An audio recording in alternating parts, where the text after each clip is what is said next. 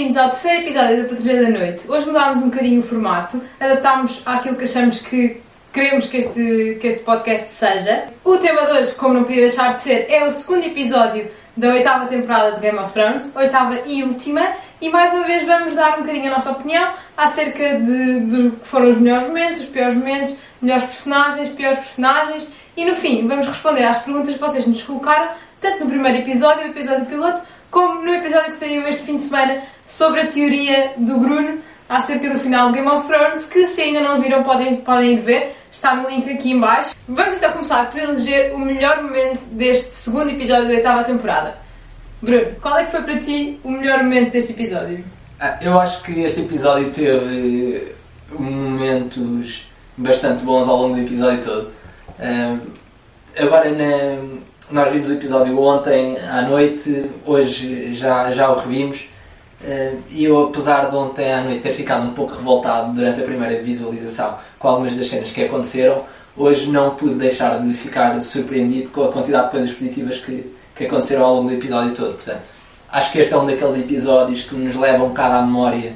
Um, eh, episódios um, eh, mais no início, onde o, o, os diretores se preocupavam em desenvolver alguns personagens um, e foi o que aconteceu neste episódio. Um, para mim, o melhor momento no meio de tudo o que aconteceu foi aquela cena em que está o Jon Snow e todo, e todo o seu grupo na sala a preparar a batalha.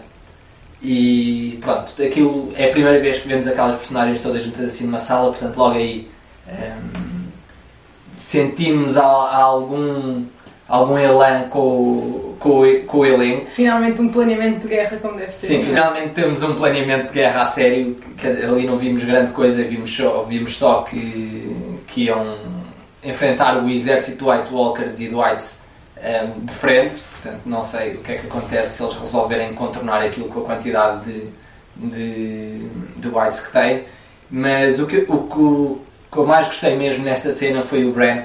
Um, a explicar finalmente o que é que o Night King anda a fazer no, nesta série, porque era um, era um daqueles pontos que nós tivemos que ele queria destruir tudo, mas nunca Aliás, era um, um dos passos em branco na teoria que tu apresentaste para o fim, não é? Era importante, era importante percebermos quais são as intenções do, do, do Night, Night, King, para perceber, para o, que é que perceber o, que é que, o que, é que pode acontecer a seguir. É.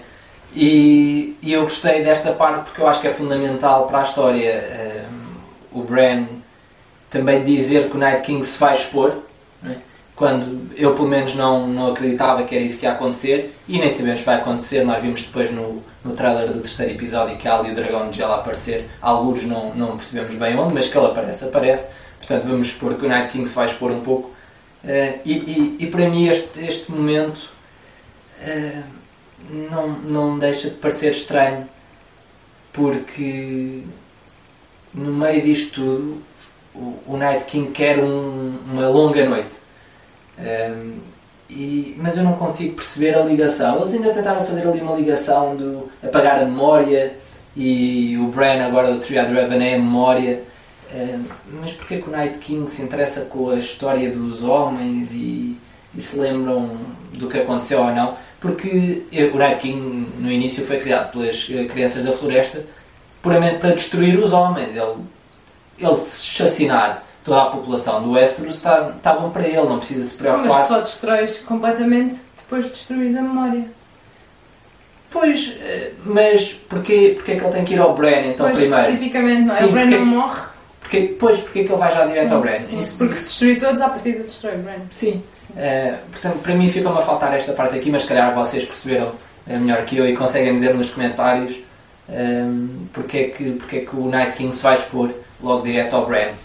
Então, para mim, o melhor momento uh, acaba por estar um bocadinho relacionado com a, minha, a melhor personagem, a personagem que eu elegi neste, neste episódio, mas é o momento entre a Sansa e a Daenerys, em que, francamente, a Sansa mostra mais uma vez que ela é que manda, ela, ela é que sabe como é que aquele reino funciona e manipula a Daenerys ali até onde quer e tanto que a outra fica sem resposta.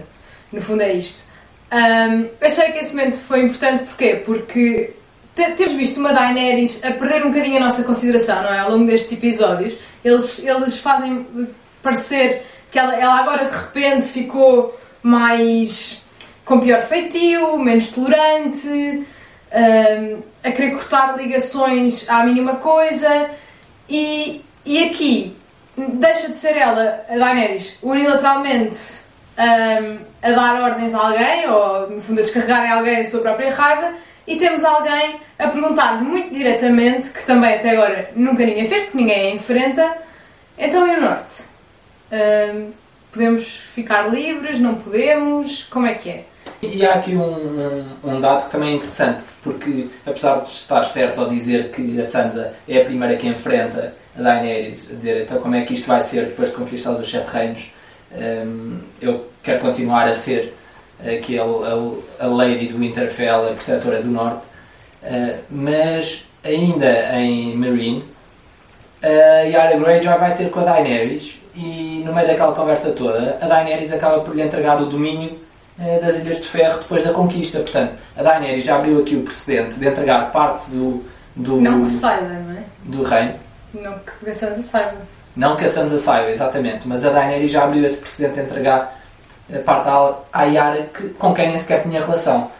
Bem, e já agora se calhar passamos para a minha melhor personagem, que como já devem ter percebido, eh, a eleita é claramente a Sansa, no, no, no episódio passado. Aliás, eu no final da temporada passada tinha perdido um bocadinho a fé na Sansa, ela estava a irritar-me muito. A verdade é que desde que esta temporada começou é inevitável gostar dela. Ela, de facto, tem revelado, tem-se revelado uma, uma das personagens mais inteligentes da série. Um, percebemos que até é mais inteligente que o Tyrion agora. E se calhar é a Sansa que vai ocupar o, o trono de ferro e pronto, acabou, ganhou. Para mim é a personagem mais importante deste episódio. Quer dizer, nem é, nem é tão importante, mas sim a que, a que me fez reviver um, e pensar um pouco no arco de todas as personagens que, que todas as personagens tiveram até agora. Que foi o Jamie Lannister. Portanto, o episódio começa logo diretamente com ele nós aqui nesta fase já estamos todos do lado do Jamie, não tem nada a ver com, com a primeira temporada. Ele é um querido agora. Portanto, quando houve aquela cena do, do julgamento, entre aspas, eh, acho que todos nos sentimos um pouco no lugar do Jamie, sim, sim. Eh, no, ou, ou, melhor, no lugar da Brienne, a querer saltar das nossas mesas e ir defender o Jamie Lannister, dizer que ele já não é nada daquilo. Je suis Jamie. Je suis Jamie. Uh, e safá-lo dali. E acho que a Brienne teve impecável nesse ponto. O Tyrion, mais uma vez, pronto, foi mandar foi mandar umas larachas para ali e não, não disse nada de jeito. A Sansa mais uma vez esteve muito bem. A Sansa mais uma vez esteve muito bem em confiar na, na Brienne um, e acho que faz, faz todo o sentido o Jamie juntar-se um, a este grupo que vai lutar agora para o Winterfell. E além disto tivemos aquele momento do Jamie com, com a Brienne em que, em que ele faz dela cavaleiro ou cavaleira e eu acho que eu não chorei, lame. mas muito, não sou muito de chorar. Lame. Mas as pessoas que estavam investidas na, na Brienne, como conheço algumas, uh, não, por amor de Deus. certeza que ficaram impressionadas. Não, eu estava investida em Brienne, mas essa, essa cena foi muito pouquinho, lamento. Não, mas é o fechar do arco para a Brienne. É, é? é, mas é, é, um fechar, é um fechar do arco muito forçado. Acho que esse reconhecimento não era necessário, não é. Não, não foi aquele momento que deu o reconhecimento. Eu percebi que ela estava emocionada, principalmente porque foi o Jamie, que era uma pessoa em que ela de facto via essa autoridade. Mas achei que foi um momento um bocado fraquinho, um bocado lamecha. É, mas eu acho, que, eu acho que foi um bom apontamento. Eu acho que o arco da Brienne se fechou quando ela Sim. safa o Jamie Lannister ali no, no julgamento e isto foi só a cereja no topo do bolo para recompensar um pouco de todo o trabalho que ela fez ao longo destas temporadas. Parabéns, Brienne. Parabéns, Brienne. um, vais sobreviver mais 3 ou 4 horas um, e depois para a semana já não estás cá. E se calhar o melhor, passamos já para o pior personagem uh, deste, deste episódio. Uh, queres começar tu? Posso. Estou mortinha para carregar mais um bocadinho a Daenerys. Uh, ela, pronto, está chata, está refilona, decide descarregar em toda a gente, mas mais do que isso, ela está completamente desesperada pela atenção do Jon Snow. E, quer dizer, nós passamos de ter um, uma personagem fortíssima, não é? Ela, ela que leva aquela gente toda para cada batalha nova que, que se põe à frente dela e de repente é uma, é uma menina de 15 anos apaixonada pelo Jon Snow atrás dele o episódio inteiro e ele vira-lhe as costas e ai, coitadinha, está tão apaixonada ele foi-se embora acho que estamos a perder uma personagem que pronto, foi super relevante uh, a série toda, não é?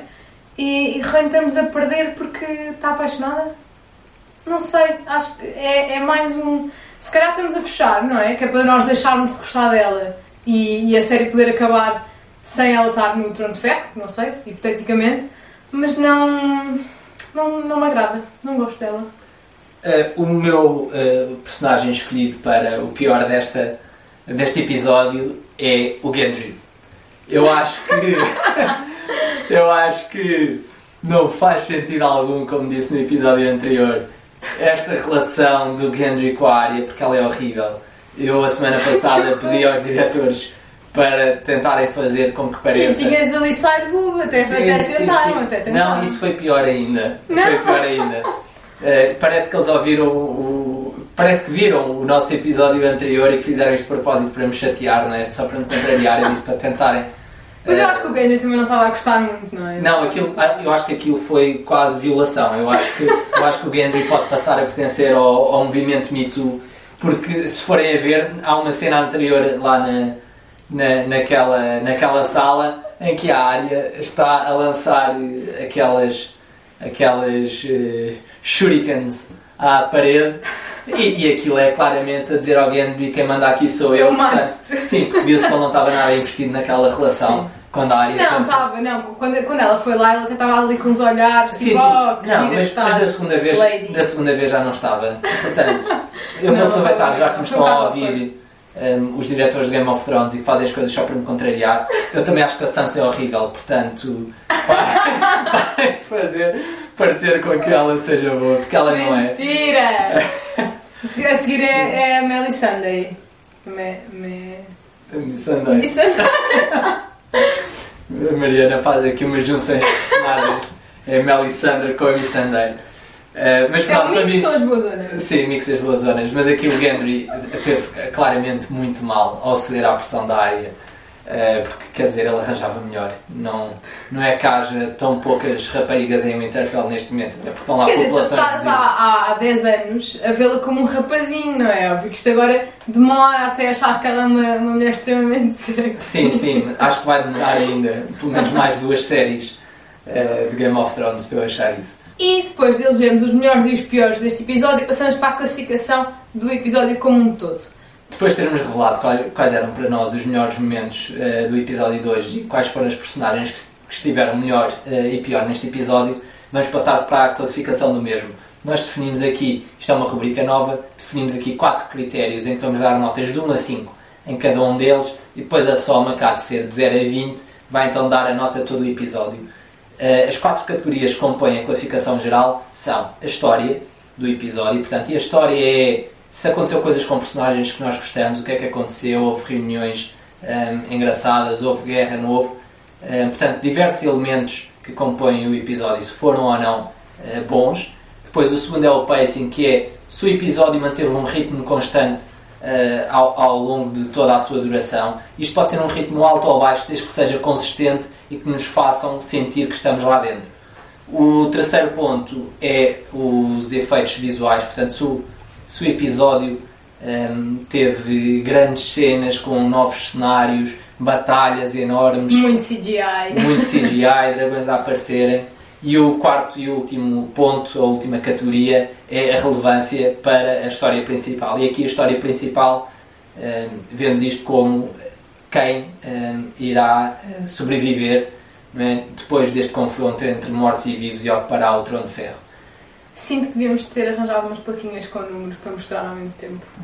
Ok, em termos de história, fechámos alguns capítulos, foram acontecendo algumas coisas novas, portanto, o episódio como um todo, acho que foi um episódio relativamente completo, não é? Foi bem melhor que o primeiro, e portanto acho que podíamos dar um, um 3, um bom 3 a este episódio. Em termos de pacing, ou seja, se o episódio teve, foi fluido, eu acho que aqui eh, vou dar um 4 porque não foi um episódio muito mexido, é verdade, mas foi um episódio em que conseguiram transmitir-nos sempre aquela sensação de calm before the storm.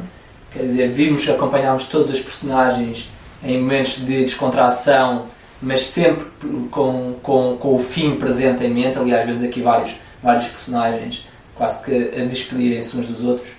E nós também nos fomos despedindo de alguns personagens. Portanto, eu acho que aqui um, o realizador conseguiu levar-nos para dentro do episódio e não sentimos nenhum momento de quebra, nem de altos e baixos em termos de ação, como sentimos no primeiro episódio. Em efeitos visuais, este não foi claramente um dos melhores episódios da série. Também não foi dos piores, não é? Tivemos, tivemos muita, muita coisa, muitas cenas diferentes. Uh, gostava de fazer aqui uma parte para o Ghost, que um pouco fraquinho, não é? Aparece ali no canto, não se mexe, e acho que por isso, porque já tínhamos saudades do Ghost, se calhar um 2 para efeitos visuais. Em termos de relevância para a história principal, eu acho que este foi dos episódios mais complexos porque tivemos a revelação não só de qual é o objetivo do, do Night King, uh, mas também tivemos o Jon Snow a dizer à Daenerys que ele é o herdeiro para o trono. Portanto, eu acho que aqui, uh, tanto na, na, na, faceta do trono de ferro como na faceta do quem ganha a guerra final, eu acho que tivemos aqui dois momentos bastante importantes que ele dissesse não. a Daenerys já neste episódio. Não, eu não, não estava à espera que ele dissesse a Daenerys porque não vejo razão uh, dele o dizer agora. Mas uh, acho complicado agora explicar porque, porque é que ele contou. Como é que se sai daqui, não é? Depois eles saem para a batalha Sim, e, não isso morre o Sam é e o Bran, entretanto. Uh, mais ninguém sabe Ah, os livros então. A, Lembrada do Sam? A, Gilly. A Gilly. Sim, mas, mas que, acho que fica, fica difícil de provar um, a, a, legitimidade da proteção ao trono dele, quer uh, ele sobreviva, quer, quer não. Eu não sei se vocês costumam ver os episódios de Game of Thrones sozinhos, a parte das pessoas que nós conhecemos vê em grupo, não é?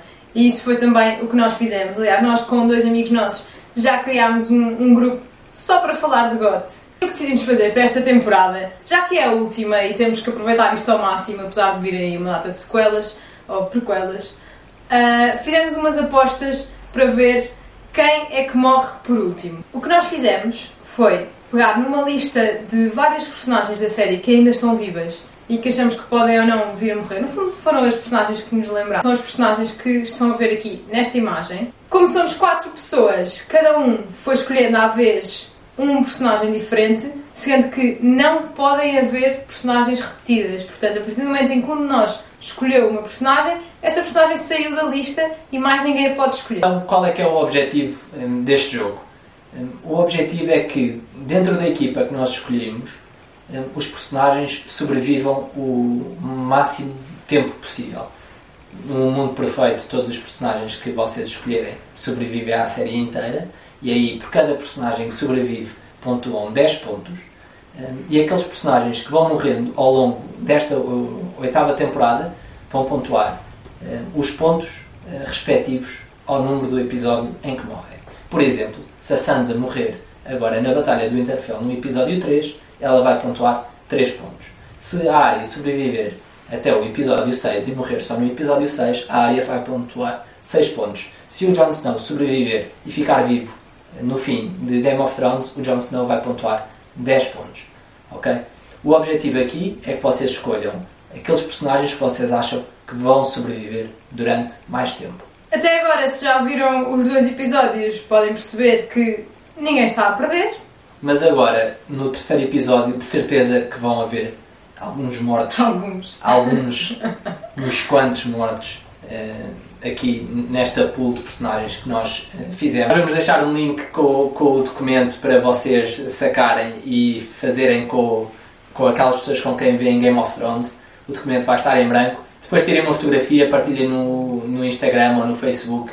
Identifiquem-nos com o hashtag Patrulha da Noite Deadpool. E assim vamos ver, fazemos isto em conjunto e vamos ver quem é, que, quem é que se vai sair melhor. Passamos agora para o último momento deste episódio e também uma nova rubrica aqui no canal que pretendemos que seja transversal a todos os podcasts que hão de vir. Nesta rubrica vocês é que têm a palavra e podem fazer-nos perguntas sobre episódios passados ou sobre temas relacionados com os podcasts. A primeira pergunta é da Sofia, que pergunta qual é o parentesco entre o John e a Dany. Qual é que é a relação entre o Jon Snow e a Daenerys Targaryen? Sofia, obrigado pela pergunta. Um, de certeza que há outras pessoas que têm esta dúvida também. Então, isto é muito simples. O Mad King, o Aerys II, um, teve três filhos. O mais velho era o Rhaegar Targaryen, depois o do meio, o Viserys, que morre na primeira temporada com a coroa de ouro do Drogo, e a terceira, a mais nova, era a Daenerys. O filho mais velho, o príncipe herdeiro, o Rhaegar, era casado com Elia Martell de Dorne, da qual teve dois filhos. Okay? Esses dois filhos eram sobrinhos da, da Daenerys e do Viserys. O que se descobriu agora nos últimos episódios foi que o Rhaegar anulou esse casamento com, com a Elia de Dorne e casou-se com a Lyanna Stark. Okay? Dessa relação do Rhaegar com a Lyanna é que nasce o Jon Snow. Portanto, tal como os filhos do primeiro casamento são sobrinhos do Viserys e da Daenerys, também o Jon Snow, filho do segundo casamento, é sobrinho do Viserys e da Daenerys. Portanto, ela é tia do Jon Snow. As próximas duas perguntas são do Hugo, que fez estas perguntas no Facebook, e o Hugo pergunta se, se o Wildfire que a Cersei usou para explodir com o septo de Baelor não foi o que o Mad King tinha juntado.